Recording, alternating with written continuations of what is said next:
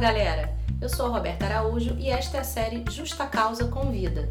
Através de lives no Instagram, eu conversei com pessoas de várias áreas: atores, historiadores, escritores, juízes, sobre temas interessantes que têm ligação direta com o trabalho feito pelo Justa Causa. A receptividade foi grande e agora você poderá ouvir esses bate-papos quantas vezes quiser. Vou fazer uma rápida apresentação da Odailta, né, para quem ainda não conhece o trabalho dela.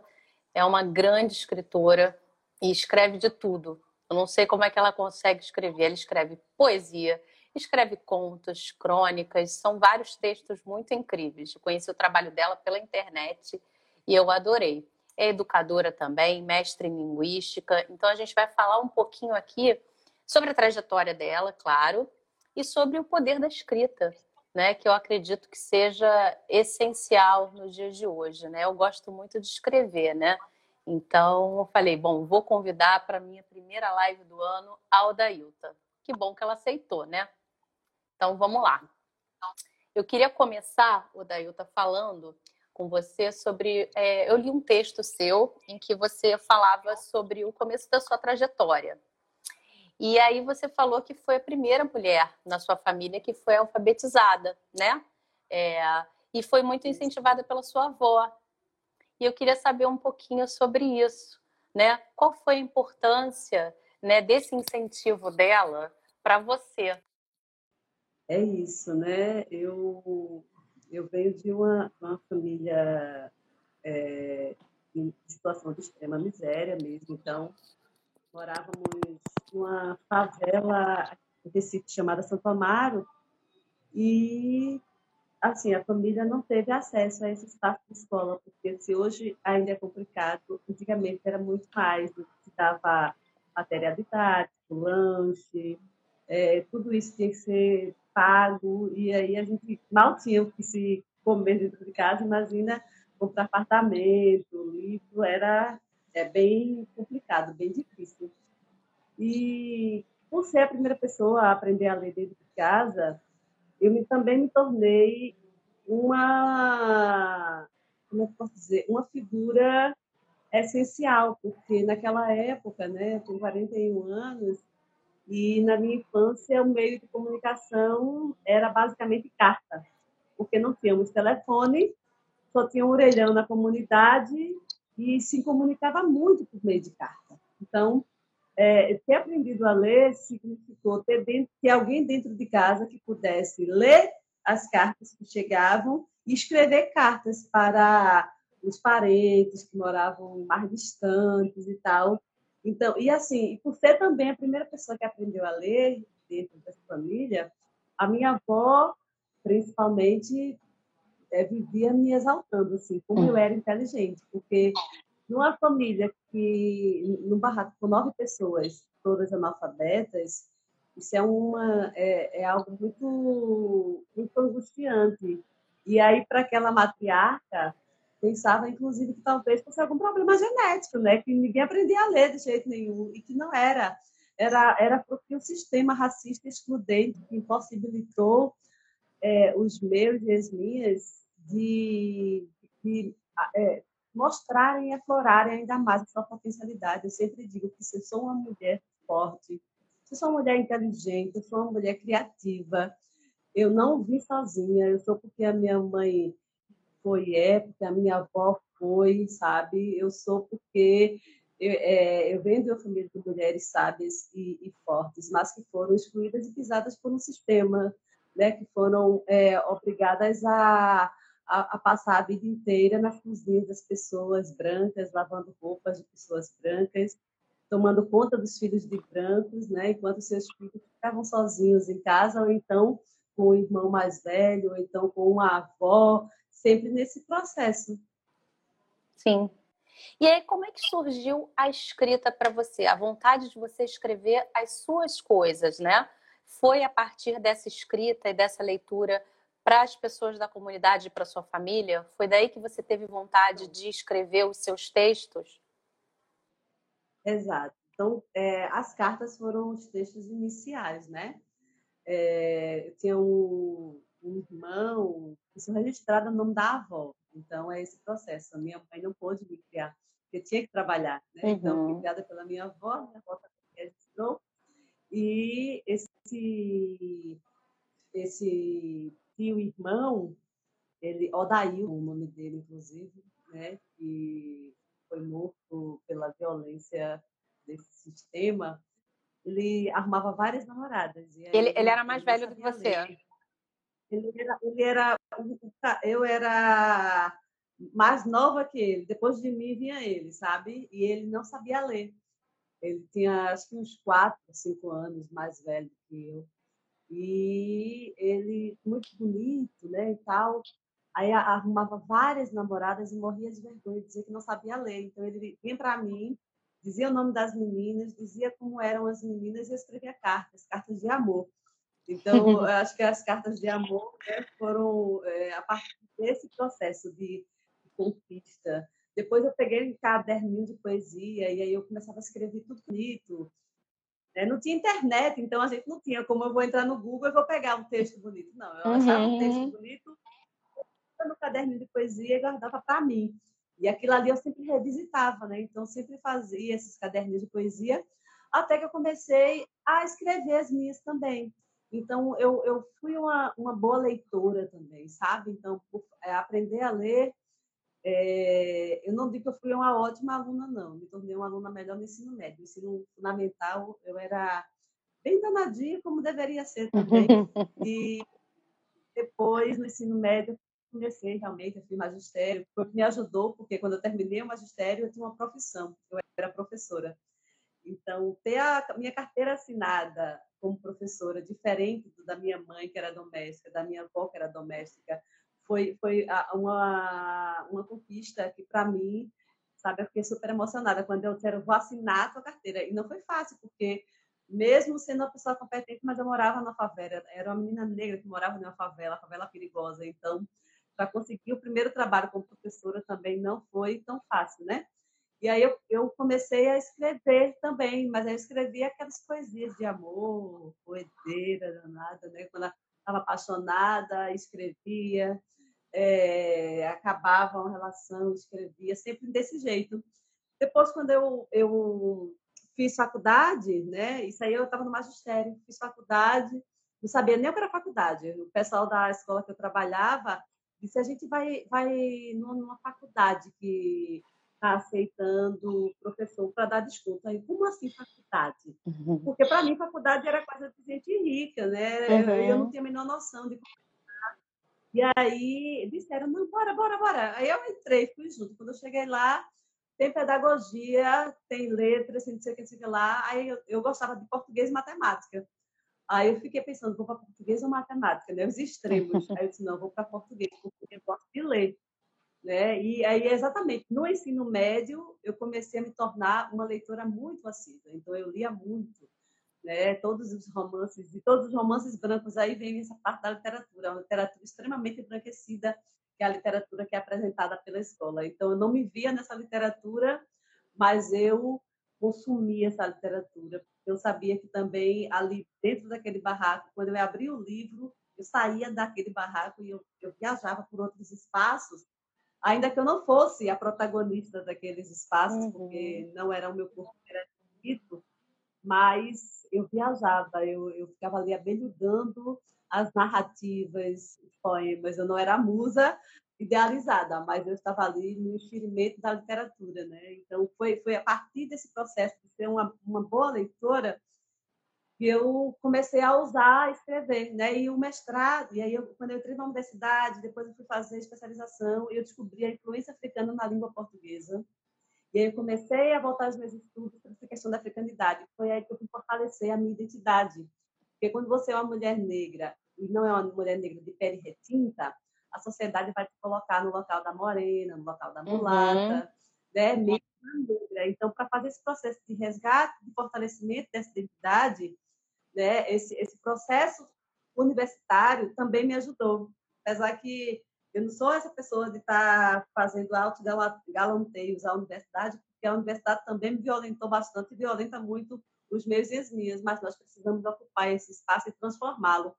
Né? Então, aí eu comecei, aí eu fiz é, a graduação, me especializei depois entrei no mestrado da Federal para Linguística, para estudar também a influência africana na língua portuguesa. E foi a partir daí que eu comecei a ir para os eventos discutindo a questão racial, que eu comecei a perceber que eu poderia usar aquele, aquela poesia que eu fazia de ruedeira o eu poético, para trazer o eu poético a partir do meu local de negritude, a partir do meu local de uma mulher lésbica, a partir do meu local de uma mulher que nasceu e se criou na favela, a partir do meu, do meu local de uma mulher feminista, de uma mulher mãe solo. Então, que eu, que eu posso trazer esses meus eus né, a partir da poesia. O que não impede que eu também fale de amor, né? mas que eu também possa ressignificar esse amor, que eu possa fazer a partir da, da minha arte também esse processo de denúncia, né? Esse, é trazer corpos invisibilizados e impensados para essa literatura, a não ser nesse local subalternizado e marginalizado que historicamente a literatura nos coloca. Perfeito. Isso daí que você falou é, sobre as suas leituras quando era adolescente, a gente tem diversos livros na nossa literatura e claro, né, em outros países, que colocam o negro e a negra com estereótipos, né? A mulher negra mais hipersexualizada, o homem negro também, é, ou então bestializado. A gente pode citar vários, né? Pode citar o Aloysio Azevedo com Cortiço, né? Rita Baiana. Então, eu queria saber de você, qual foi, você se lembra qual foi o primeiro autor ou a primeira autora negra que você leu? Solano Trindade. E você que descobriu Solano... por você? Exato, eu descobri Solano Trindade ao acaso, assim, um poema perdido num livro didático.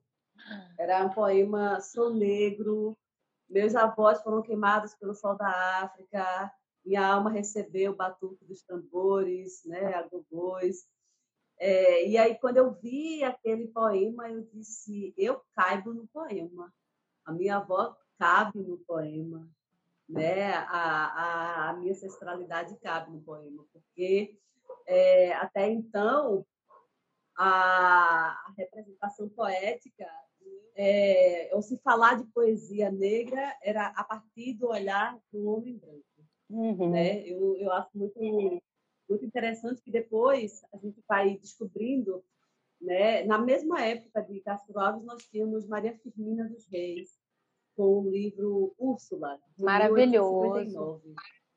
É, e lá ela traz a Preta Suzana denunciando as atrocidades do navio negreiro na primeira pessoa, mas a gente conhece o navio negreiro de Castro Alves, Sim. não conhece o navio negreiro e Maria Firmina dos Reis. E não é isso não isso não é como é que eu posso dizer acidental. Isso é projeto de sociedade.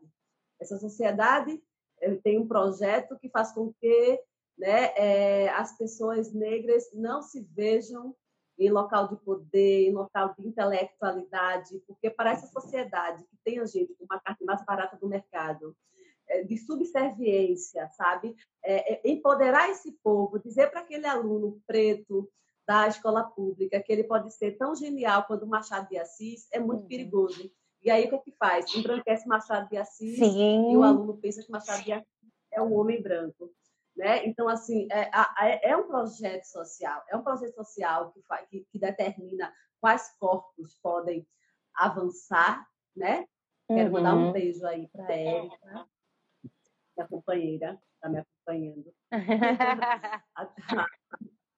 né? É...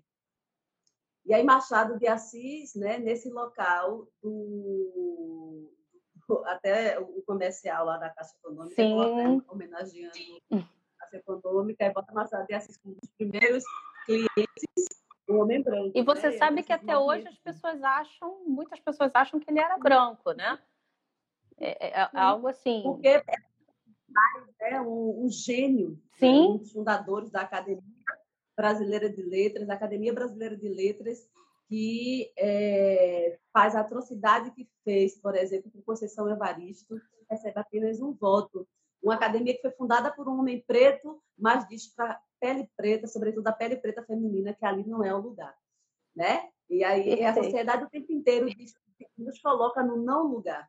Né? Entrar nessa disputa narrativa e, e dizer que nós falamos por nós, e não é de hoje, e há muito tempo, é um processo muito complicado, sabe? Então, a gente a gente está nessa luta há décadas, né? Eu estou aqui hoje porque outras vieram antes, né? Porque é, Carolina Maria de Jesus veio antes, né? Porque a própria Conceição Evaristo veio antes, né? Porque Naldete Pinheiro veio antes, Miriam Alves veio antes, Lepê Correia veio antes, Solano Trindade veio antes, é, o Luiz Gama veio antes, então tantos vieram antes, sabe, para trilhar esse caminho, para que eu hoje possa pisar nessas letras e não sangrar tanto os meus pés, né? Porque hum. é, é, bem é bem árduo, é bem complicado. Então, assim, Solano Trindade foi o primeiro escritor negro que eu tive acesso, né?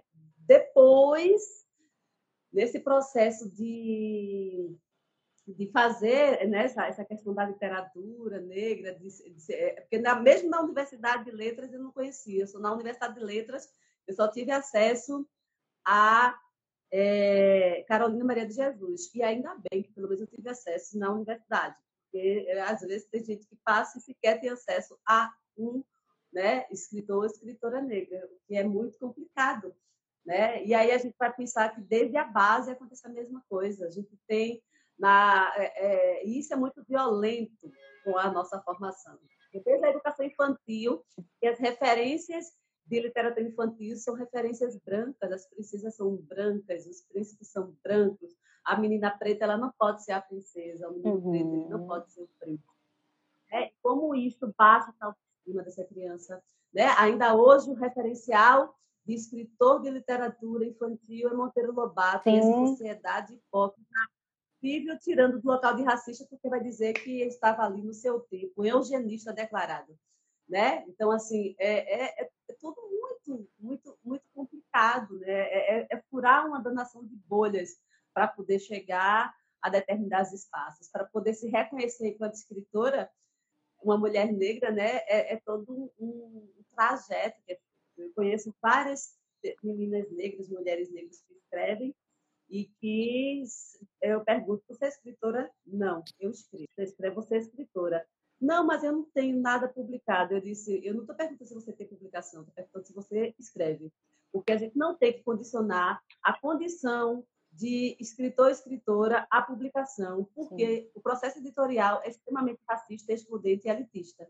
Então, são as editoras também que, historicamente, vêm nos tirando do local da escrita, né? da, da, da, da divulgação das nossas, dos nossos conhecimentos, da sabedoria, né? da, desde muito tempo da nossa ancestralidade. Então, como é difícil publicar um livro nesse, nesse país, sendo preto, sendo preta, vai sofrer ainda a opressão do gênero e de raça.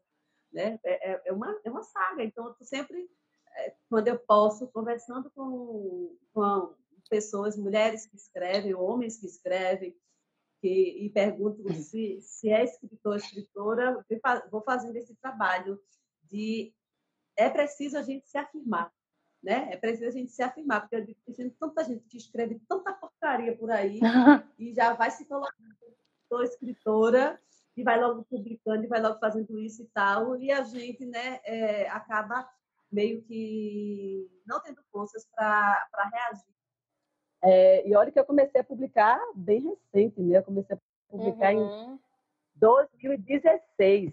Então, eu comecei a publicar há cinco anos. E aí, com cinco anos de, de publicação, eu tenho exatamente cinco livros publicados, né? eu fui, fui, fui publicando aos pouquinhos, mas aí, é, o ano passado mesmo, em plena pandemia, eu publiquei dois, né?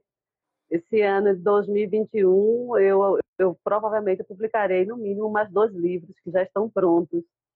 Então, assim, é, é, é fazendo e jogando para o mundo, fazendo e jogando para o uhum. mundo, porque isso inspira outras, outras e outros a entrarem no processo. Não é fácil, mas é possível, né? Uhum. Isso que você falou, é, eu ia até tocar no assunto com você sobre o mercado editorial, né? A dificuldade de, de serem lançados novos escritores, na verdade, para a galera, né? Consumir e ver as suas escritas, porque escritores e escritoras eles já o são, como você mesmo disse, né? E você já tinha os seus uhum. livros de uhum. forma independente, né? O Clamor Negro, Escrevivências, é, o Cativeiro de Versos, que é belíssimo. E aí eu queria saber como é que foi para você lançar de uma maneira independente, né? Como é que foi a receptividade das pessoas, né, nos saraus? Como que você fazia para divulgar o seu trabalho, já uhum. que com as editoras é tão complicado? É, exato. É, esse aqui é o Clamor Negro, né? O primeiro livro que eu publiquei. Esse livro ele já está na sexta edição. Eu publiquei em 2016. Está esgotado. Eu não tenho ele nesse momento para vender.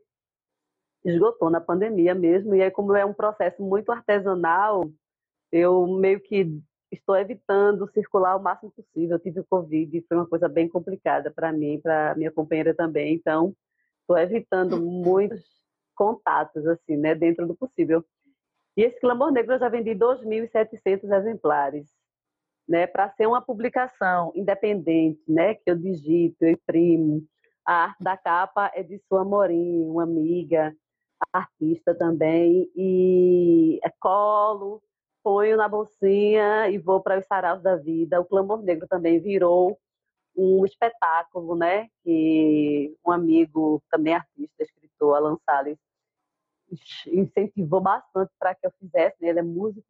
Vamos fazer, vamos fazer, vamos fazer. Enfim, eu acabei, tirei um, um dia, assim, escrevi o espetáculo todo, costurado com poesia. É, pensei nas músicas para ligar os atos e saiu o Clamor Negro. Né? O, o Clamor Negro é, lançou, nós lançamos em, estreamos em 2017 e apresentamos mais de 50 vezes, assim, mais de 50 apresentações, muito bacana, só paramos por causa realmente da, da pandemia, né? E vendendo no espetáculo e vendendo nos saraus, é isso, né? 2.700 exemplares, né? De um livro artesanal. É muita coisa. Aí, em Exato, pois é. E aí o ano, o ano passado, não, ano passado não, 2019, em 2018 eu lancei o Escrevivências de maneira artesanal e lancei também o Cativeiro de Versos, né, de maneira artesanal. E esses dois exemplares eu não tenho mais. Eu não, eu, você, já, você teve acesso ao, aos dois, não? Sim. Só alguns textos? Sim. Teve, foi porque é, é, o, o Cativeiro de Versos, eu provavelmente eu vou fazer um lançamento dele este ano, mas por uma editora, porque é, é muito desgastante. Eu não tenho tempo, sabe, nem, nem disposição mais, eu acho. A gente vai ficando velha e vai é, dando prioridade a outras coisas. Então, assim, talvez eu permaneça editando o Clamor Negro, porque é um livro fácil de editar, mas o Cativeiro de Versos não é, porque com papel e é um processo. Então, eu tô, estou me projetando aí, né, me programando, na verdade, para para fazer um lançamento dele agora também de maneira independente, mas por uma editora, né? E é, aí fiz o Cativeiro de Versos, né, para, na verdade, para o Flor Literárias, que é um grupo de leitoras daqui de Pernambuco, junto com Escrevivências. Em 2019, completando 40 anos, eu fiz essa versão do Escrevivências, que é uma versão, né, digo que é versão de luxo, que vem pela editora Castanha Mecânica, de um editor negro aqui de Pernambuco, né? É uma um, bem, bem lindinho assim, e, e ele também vem com os textos na primeira pessoa, que a versão antiga os textos estão na terceira pessoa. Então isso aqui é, tem, uma, tem uma outra perspectiva e vem menos textos também, é uma seleção. Uhum. Teve Letras Pretas, que ele entra na mesma ideia do Clamor Negro. É um livro fininho, com poemas, acho que são 22 poemas, né? poemas que eu já vinha recitando e que eu não tinha canto nenhum. E o ano passado eu também lancei esse Nenhuma Palavra de Amor, que foi pela editora Segundo Selo, a editora de Salvador, né? Eu fui convidada, então esse foi o meu primeiro e único livro que eu não pago nada para publicar. Eu fui convidada para participar de um projeto e aí foi muito massa, né? É, é assim, tem outros livros de outras pretas também dentro dessa proposta, né, da Segundo Selo, e o, o Pretos Prazeres, que é um livro de mini contos eróticos. Então, os Pretos Prazeres também foi uma alegria para mim, porque foram contos eróticos, né, que eu escrevi em plena pandemia. Então, comecei a escrever em fevereiro de 2020, fevereiro, aí março, abril, maio, eu acho que maio eu terminei geral, porque é aquela coisa, eu escrevo um texto e se eu deixar o texto eu vou, escrever, vou mexer nele mil vezes, né? Mas aí maio eu terminei, aí procurei uma editora baratinha aqui em Pernambuco, porque particularmente eu não queria mandar meu dinheiro para o Sudeste, mas só encontrei mais barato em São Paulo, então se Pernambuco não é bonzinho comigo, eu não vou ser bonzinho para Pernambuco. Aí eu mandei o meu dinheiro para o Sudeste, porque as editoras daqui estavam cobrando quatro vezes, quase cinco vezes, o valor de, dessa editora de São Paulo. Então, eu lamentei bastante, porque nesse sentido, eu queria fortalecer Sim. o meu estado financeiramente, mas não dava para fazer. Né? E aí são 50 narrativas, né? É, quem faz o prefácio desse livro é Cida Pedrosa, Joaninha Dias, a apresentação é de Josane Souza e o pós-fácil de Daiane Louise. Então, aqui a gente tem mulheres negras, mulheres não negras falando, mulheres bissexuais, mulheres trans, que leram o texto porque vai trazer corpos diversos. Então, aqui a gente tem corpos LGBTs, pretos, em sua maioria mesmo, acho que todos os contos são pessoas negras, e trazendo outras perspectivas, né? É, é, é esse erotismo onde é, historicamente, né, o corpo da mulher negra foi colocado nesse local, mas aí esse livro ele vai dizer que o corpo é meu, eu protagonizo como eu quiser e ninguém encosta. Né? É, é, é, um, é um erotismo de protagonismo preto mesmo, sabe? Não é aquele erotismo violento né, que, que a branquitude historicamente é, colocou o corpo negro. Uhum. Né? Então, são esses livros, né?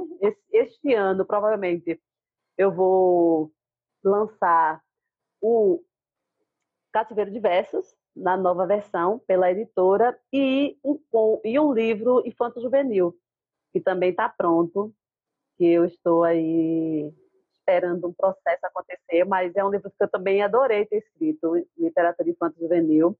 Eu tenho dois filhos de 10 anos, e aí é aquela coisa, eu escrevi um livro que eu gostaria que meus filhos lessem, né? Então, eu acho que vai ser um livro bem bacana para levantar algumas reflexões também com a, a, a, criançada, com a galera adolescente e com a galera adulta também, porque eu adoro literatura infantil e juvenil. Eu também. De pegar e ficar lendo mesmo, eu acho bacana, né? Não tem, é, é, a gente tem a parte criança da gente, mas eu acho que também as literaturas infantis têm muita coisa que alimenta o nosso lado adulta, é muito saudável para a gente ter contato Sim. com essa questão, né? Sim. Aí são esses. Esse seu de contos livros. eu ainda não li, o de contos eróticos que você leu, que você escreveu durante a quarentena. Ah, e aí, eu tenho uma exato. pergunta para você. Você e eu também, nós somos da época pré-internet, computador. E aí você naquela época escrevia papel e caneta. Agora, você continua escrevendo Sim. no papel e caneta ou você usa o computador para escrever as suas coisas? É, depende, assim, por exemplo, se eu estiver no local que eu não. Geralmente a escrita é uma coisa muito doida. Eu acho que na maioria das pessoas que escrevem, a escrita é um processo meio doido, né? Então, eu, por exemplo, meu processo de escrita, às vezes, dá um estalo nos lugares mais esquisitos, assim, quando eu estou dirigindo, ou quando eu estou fazendo alguma coisa que muitas vezes eu não tenho com que nem guardar, mas aí já aprendi agora. Eu pego o celular e gravo um áudio. Aí depois eu, aí pronto, aí depois eu vou me sentar de frente para o computador e vou pensar a partir daquele áudio. E aí eu vou e escrevo de frente para o computador. Não tenho nenhum problema de escrever no computador, não, sabe? Agora, em, é, muitas vezes eu, eu gosto de sair para algum canto e tal, e aí eu já coloco na bolsa papel e caneta, porque eu sei que de repente eu posso escrever naqueles espaços. E também para mim é muito bacana escrever com papel e caneta, né? Uhum. Eu, eu lembro que eu estava uma vez num barzinho e era um, tinha um recital E aí é, é, complicado fazer recital em bar, porque a galera bebe e, e desrespeita a poesia, né? Aí não tá nem aí pro poeta. Uhum. Isso para mim dá uma agonia retada. Aí, o... quando eu recito, muitas vezes as pessoas fazem silêncio, porque eu acho que eu boto um tom de voz alta e boto uma cara braba. Aí eu acho que o pessoal fica meio com medo assim, eu parar para dar um fora. Boto uma cara meio braba, mas é porque às vezes a poesia ela é meio braba também, entendeu? Não é porque eu vou fazer nada com ninguém que eu não sou doida. Nem, sou desse, nem tenho esse perfil. Mas eu tendo a chamar a atenção e trazer a pessoa. Mas tem, tem gente que não tem esse perfil e que também são pessoas que merecem tanto respeito quanto eu. Né? Então, eu estava num bar e aí uma colega começou a recitar e a galera tomando cachaça e falando. E eu comecei a fazer psiu bem irritante, sabe? E a galera, não, eu, eu pedi silêncio. Aí eu peguei, me veio uma coisa de uma poesia, aí eu não tinha como escrever. Estava bebendo, não tinha nada, não tinha nada, nem celular, até tinha carregado celular. Aí eu peguei, é, pedi, a, pedi o guardanapo e pedi a caneta do garçom. E aí comecei a escrever no guardanapo, né? Aí pronto, peguei todos os guardanapos depois, no outro dia de manhã, que eu costumo escrever muito cedo, 4 horas da manhã, adoro acordar cedinho para escrever. E escrevi assim, silêncio indigesto. Silêncio. Ei, ei, você aí? Silêncio. Eu preciso que vocês degustem desse silêncio indigesto. E com o machado da poesia, no ato de rebeldia, eu quebrarei esse silêncio que detesto. Silêncio que invisibilizou meus ancestrais. Silêncio que me exclui dos espaços de poder. Silêncio que você naturaliza. Finge que não vê. Silêncio que me deixa para trás. Ah, silêncio. Preciso derramar-te em meu copo, exorcizar-te do meu corpo e depois beber-te puro, apenas com o gelo das almas frias aqui presentes.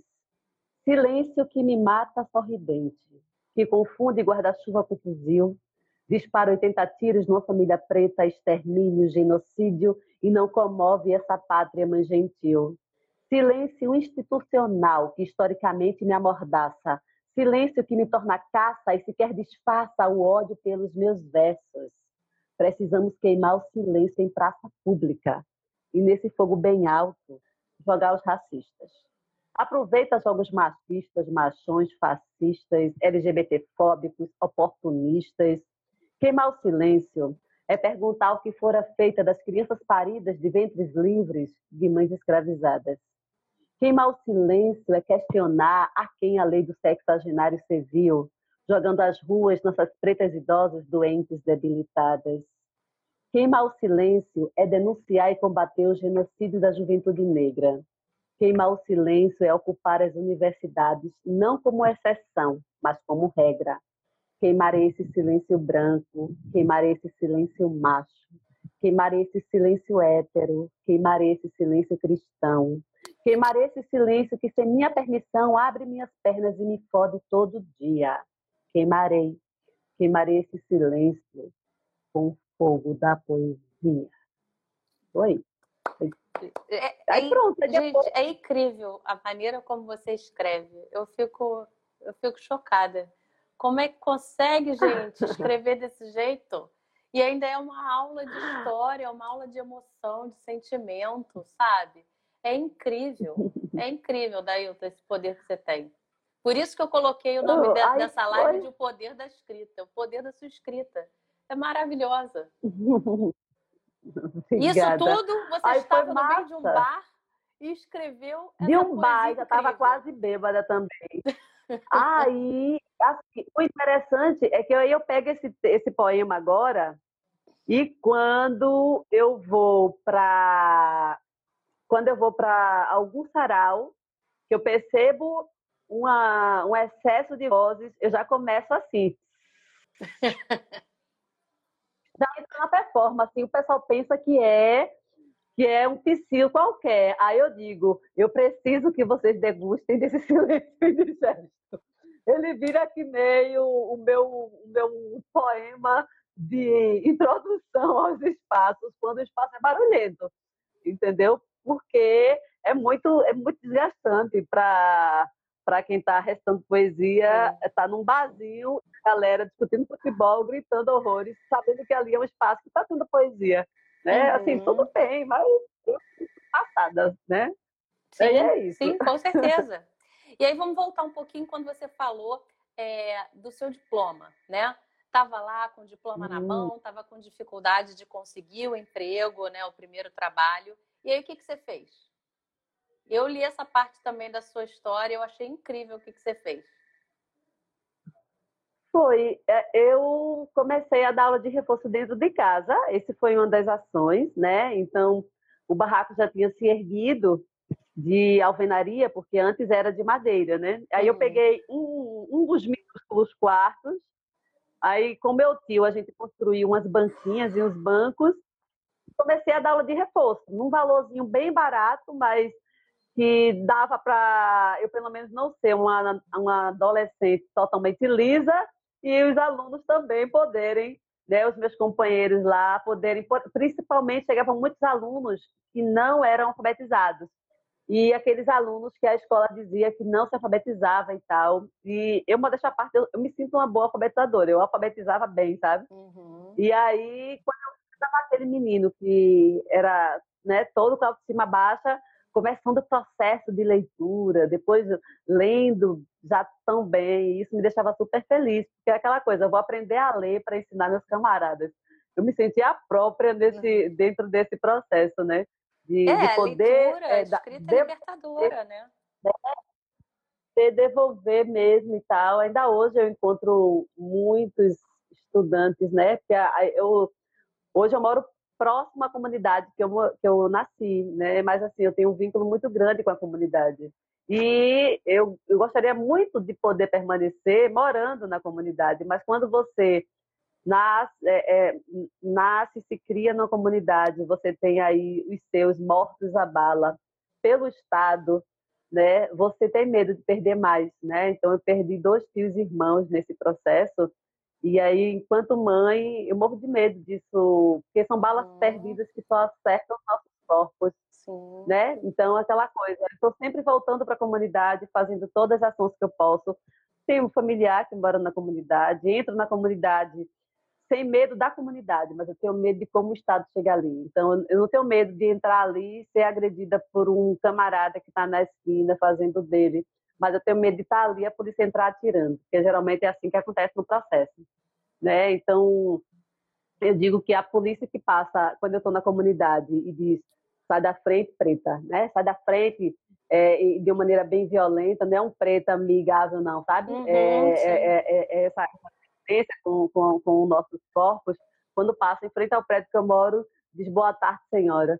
Então, né, é, é aquela coisa, é, é, o, o, espaço né, onde se está, a violência que é, chega nessa comunidade. A comunidade é um espaço de muita de muita sabedoria, de muita solidariedade, sabe? De muita aprendizagem. Ali dentro a gente aprende com as mulheres pretas a, a, a manterem uma casa de cinco, seis, sete pessoas com salário mínimo. Isso é uma aula de economia. A mulher preta ela, ela é a mais violentada por esse sistema. Ela compra um quilo de feijão da mesma forma que um homem branco privilegiado que está lá com um alto salário compra o mesmo salário, aliás, com o mesmo valor. Um quilo de feijão é o mesmo preço que homem branco, é o mesmo preço da mulher, mesmo ela ganhando o salário mínimo.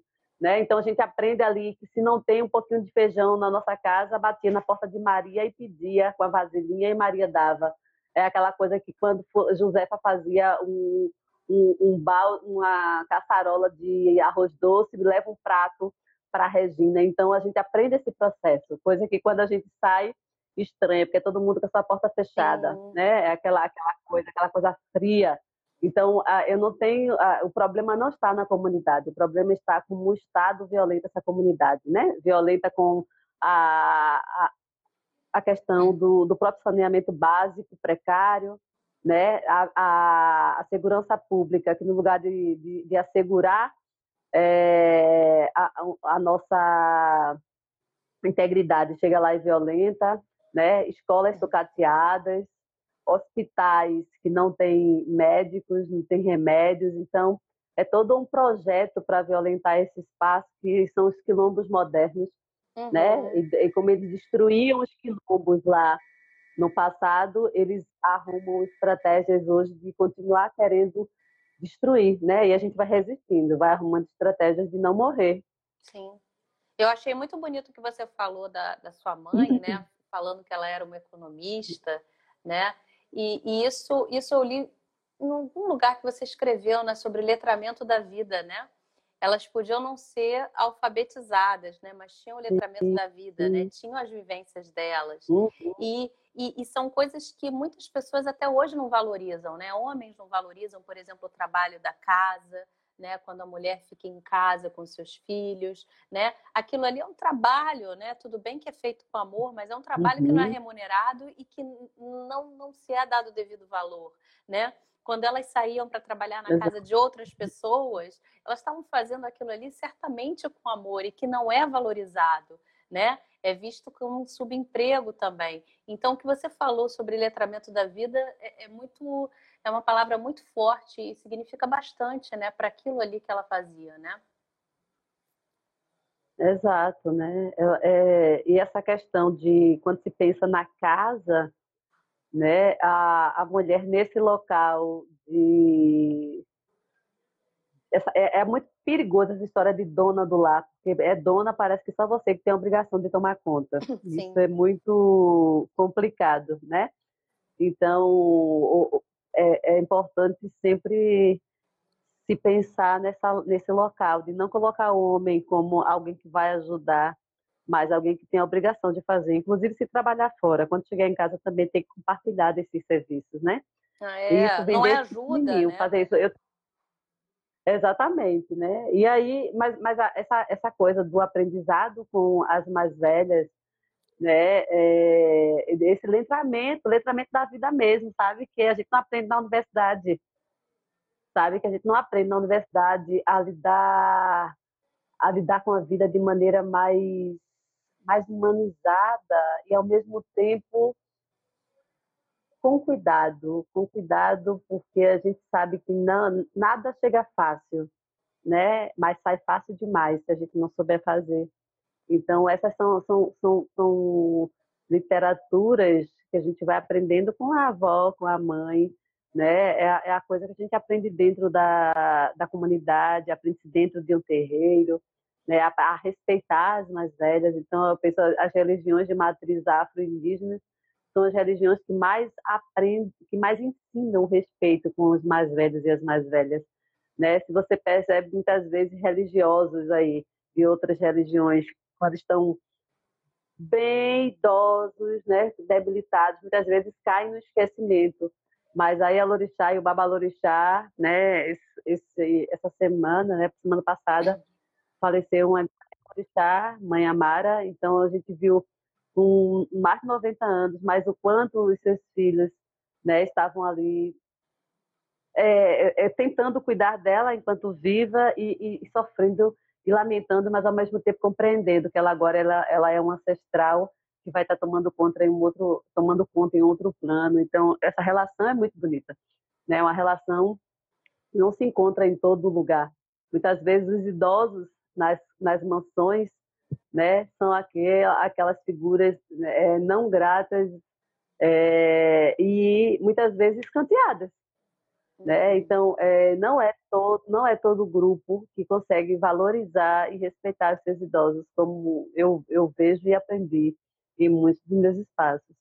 Né? Então, a universidade, ela, ela me trouxe coisas bacanas, mas a minha comunidade me trouxe coisas essenciais para que eu hoje me tornasse a pessoa que eu sou, sabe? E, e, e como a vida violenta, porque para a gente se firmar nesse sentido não é fácil, porque ensinam a gente, inclusive, a ter vergonha da favela, uhum. né?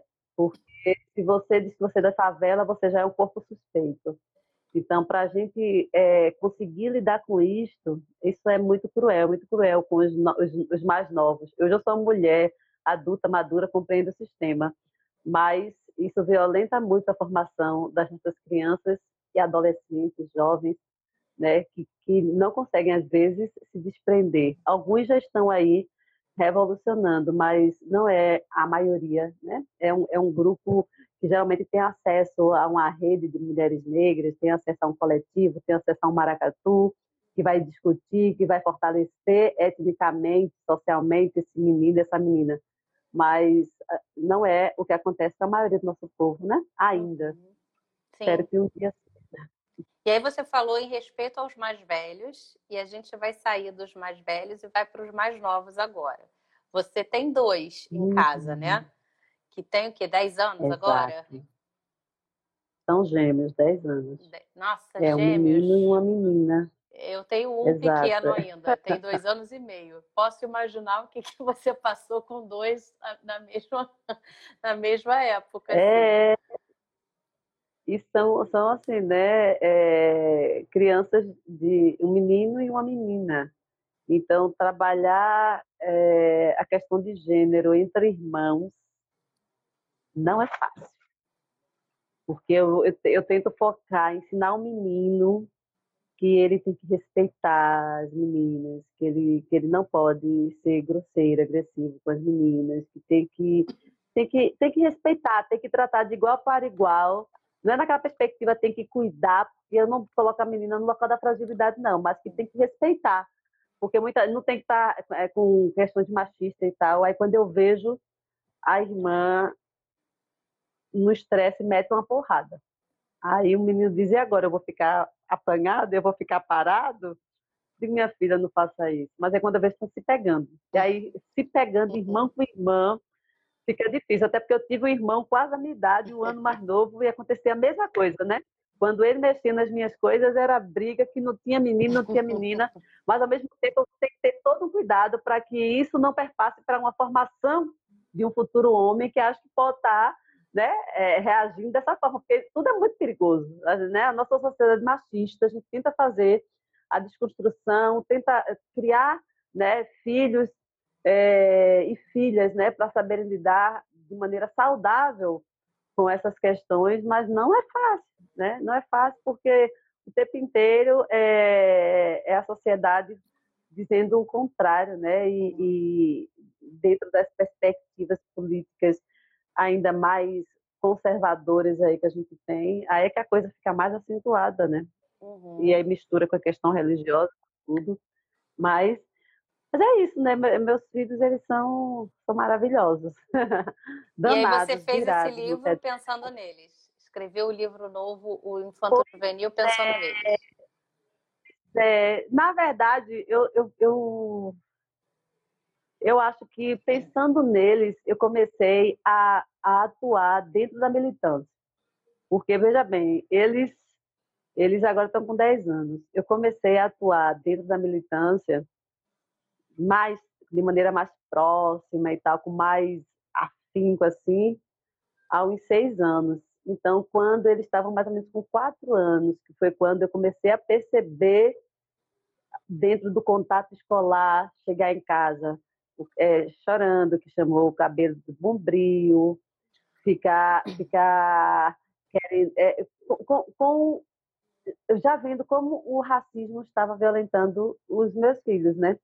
Então, eu precisava fazer alguma coisa com urgência. E aí eu comecei a fortalecer no processo de escrita, fortalecer, eh, fazer teatro, sabe? Participar de saraus, comecei a estudar, comecei a dar formação. Hoje eu trabalho na Secretaria de Educação do Estado de Pernambuco com formação antirracista. Então, é, vou muitas escolas e aí em todo espaço que eu chego para falar sobre as questões raciais, eu penso que se ali tiver uma ou duas pessoas que vão me ouvir e que vão sair mais reflexivas, serão duas pessoas a menos para violentar os meus filhos e os filhos pretos de outras companheiras minhas, que já já, né, é, eu sempre falo, quando eu falo de privilégio branco, eu falo da, da diferença entre eu, que sou uma mãe negra, com dois filhos negros, que estão com 10 anos, e que eu fico numa angústia retada, que já já principalmente meu filho, né? Hoje eu moro num bairro de classe média baixa, mas da comunidade. E eu fico imaginando já já ele com 14, 13, 14 anos, eu vou ter que ensiná-lo a sair de carteira de identidade para uma, um, uma adolescente. eu vou ter que ensinar meu filho a não reagir com a polícia. Porque enquanto um adolescente branco vê a polícia como alguém a recorrer, meu filho vai ter que saber que não pode nem correr. Uhum. Né? Eu fico morrendo de medo ele estar tá entrando aqui no, no prédio e a, um carro da polícia passar e achar que ele está querendo arrombar, porque o corpo dele não é pensado para estar tá morando no espaço que ele mora, por exemplo. Então, assim, é, privilégio branco é você querer apenas que o seu filho cresça, case, faça universidade e seja feliz para sempre. Porque o, o, o sonho de uma mãe preta é que seu filho viva, sabe? É que seu filho não entre na estatística. Isso é muito cruel. E não é só a mãe preta que está na favela, não. É a mãe preta que está em todos os passos. Porque se você tem, você é uma mulher rica sendo preta, mas seu filho preto passeando no teu bairro nobre, ele pode ser confundido com um bandido. Sim. Né? É uma confusão que mata. Né? É uma confusão hipócrita, racista, genocida, que a gente sabe que não é confusão, que é um corpo alvo, né? Por não ser alvo. Né? E isso é muito complicado, né? Aí são, são, são cuidados, são angústias, mas que a gente vai dialogando o tempo inteiro, né? É muito complicado você ter que falar já para uma criança sobre racismo, né? Queria falar somente sobre coisas bonitas e tal, sobre os contos de fadas da vida, as mil maravilhas da vida, mas a gente tem que falar com criança preta muito cedo, desde os 3, 4 anos, sobre racismo, para poder explicar a violência que essa criança sofreu. Né? E aí, é, sobre esse novo livro. Qual na o nome verdade, dele? Eu, eu, aparentemente é porque é, é como ele não está fechado ainda, eu não sei se vai ficar o mesmo título. Então, eu acho que eu não vou nem dizer o título ainda, porque é, o título, na verdade, é a última coisa de qualquer é, que eu coloco, sabe? Então, nem sempre eu. Mas é alguma coisa a ver com brigadeiro amargo. Então, eu não sei se vai ficar ainda com brigadeiro amargo. Você imagina um brigadeiro amargo, né? Mas talvez fique, talvez não fique. Eu não vou dizer para não criar uma expectativa e depois quebrar a expectativa, mas é, foi, é um livro que eu escrevi inicialmente para um edital. Mas aí quando eu fui escrever, fui escrevendo, eu vi um edital, eu disse, eita, que edital bacana, queria escrever alguma coisa.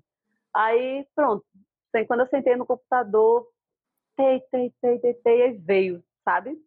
Vem, vem de uma maneira muito natural. E aí eu comecei a, a pensar exatamente no que eu queria que os meus filhos lessem, né? Quando eu terminei de fazer o livro, eles foram os primeiros que tiveram acesso à história. Né? Eu disse, vocês entenderam? Uhum entender. Aí fiz as perguntas básicas, né? Aquelas perguntas bem pedagógicas de escola, para ver se eles entenderam mesmo. Entenderam. Pronto, porque a, a, proposta é que outras crianças consigam é, né, acessar. E aí, se, se o edital não contemplar, mas eu vou, de todo jeito, tirar esse livro da gaveta é, para o próximo semestre. Eu acho muito, muito importante, sabe? É, tomar essa literatura infantil, infanto-juvenil, né? Essa galera nesse processo de, de formação Sim. inicial, ter um material bacana que possa também ir escurecendo um pouco os pensamentos, né? Sociedade deixa tudo muito claro, claro, claro, uhum. e essa claridade ofusca tanta coisa, né?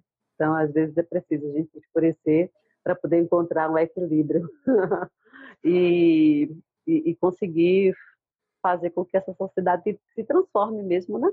Uhum. Aí é isso. Certamente. Então, eu já estou esperando. A, a eu já estou esperando esse lançamento aí. É. Não só para o meu filho, não, mas eu quero ler também. Eu adoro. Como você, eu gosto uhum. muito de literatura infantil, infanto-juvenil. A gente aprende muito. Aprende muito com as crianças. Elas nos ensinam todo Exato. dia. Então, vai ser ótimo. Eu vou. É, como você, você não leu o. Você não leu você não, Os Pretos Prazeres? Eu vou, vou ler um textinho dele.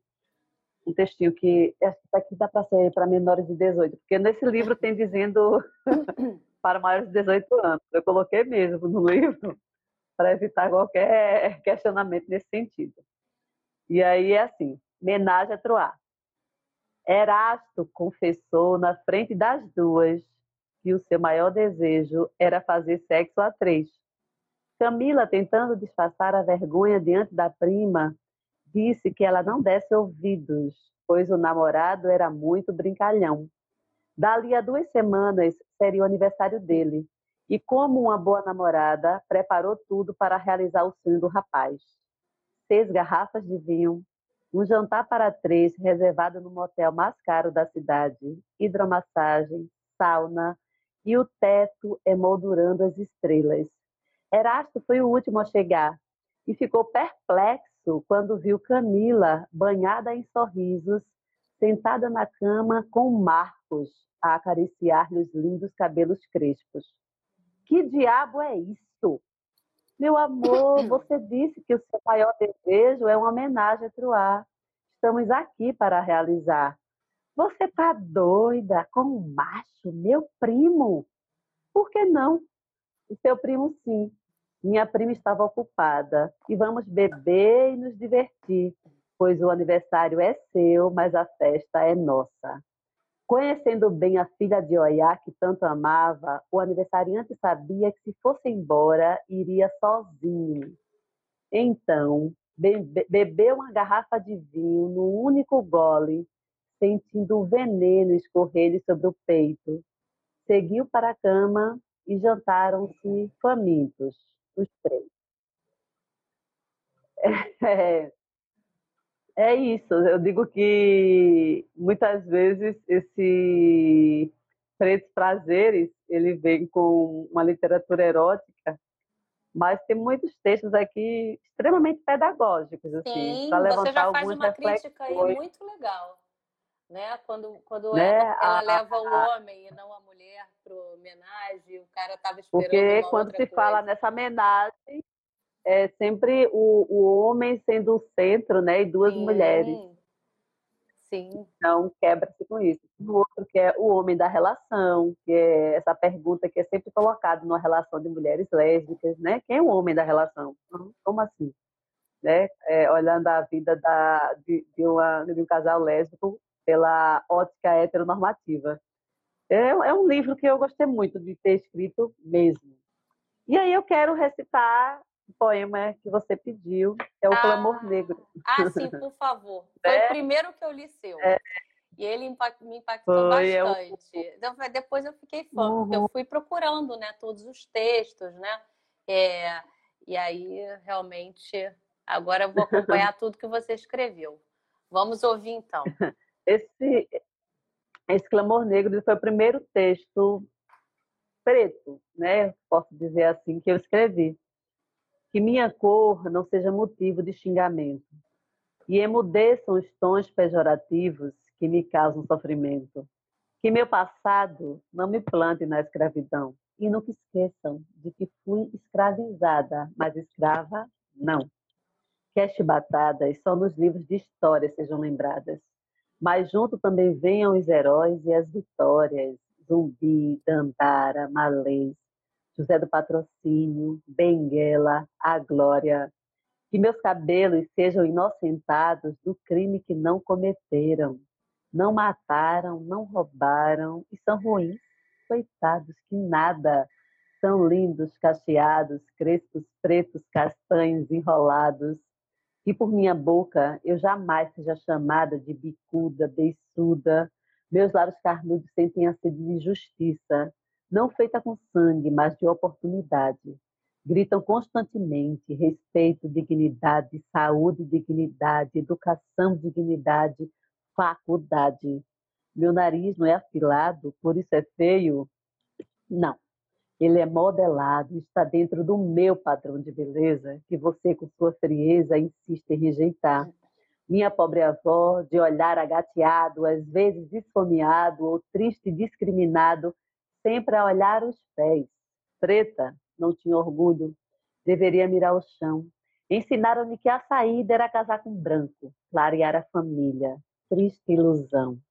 Graças a meu Deus negro nascemos tal qual vovó, mas junto também nasceu em minha veia dado um nó, algo que não se desfaz.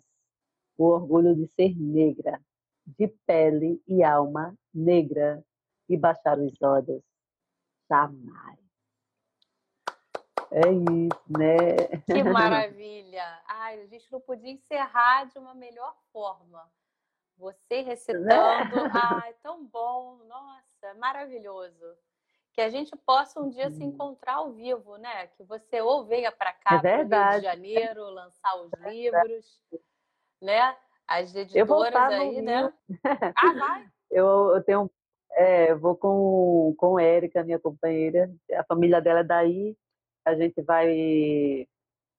A, a, a proposta é dar uma passeada, né? Espero que essa pandemia deixe, porque essa viagem estava marcada para antes da pandemia, e veio a pandemia, adiou tudo. Já é a terceira vez que adia, né? Quem sabe daqui para lá esteja todo mundo vacinado e eu consiga voltar ao Rio, que é um, uma terra que eu gosto muito. E eu quero conhecer um outro lado do Rio de Janeiro, que eu fui muito para o Rio como turista, acho uhum. que umas uhum. três vezes só fazendo o turismo básico. Agora eu quero conhecer periferias do Rio de Janeiro também, né? Que é, é, é, é a nossa, é onde, é onde a gente encontra, né? Na verdade, o, o nosso povo, mesmo que também estejamos em outros espaços, mas é, é onde a gente encontra também o povo fazendo resistência, fazendo aquilombamento, fazendo arte imaginal, fazendo poesia.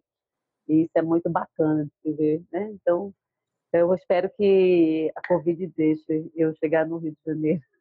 Ah, eu também espero, é... porque quando vier, vou querer te encontrar. Quero ler o Preto Sim. dos Prazeres e o Infanto Juvenil. Tem muita coisa boa aí chegando, né? É verdade, é verdade. Então, eu te Ai, agradeço querida. muito, Dailton. Muito obrigada. Eu que agradeço. Assim, a gente só enriquece com as suas palavras, com as suas poesias e que você continue sempre abrilhantando com as suas letras. Um grande beijo. Eu que agradeço, agradeço.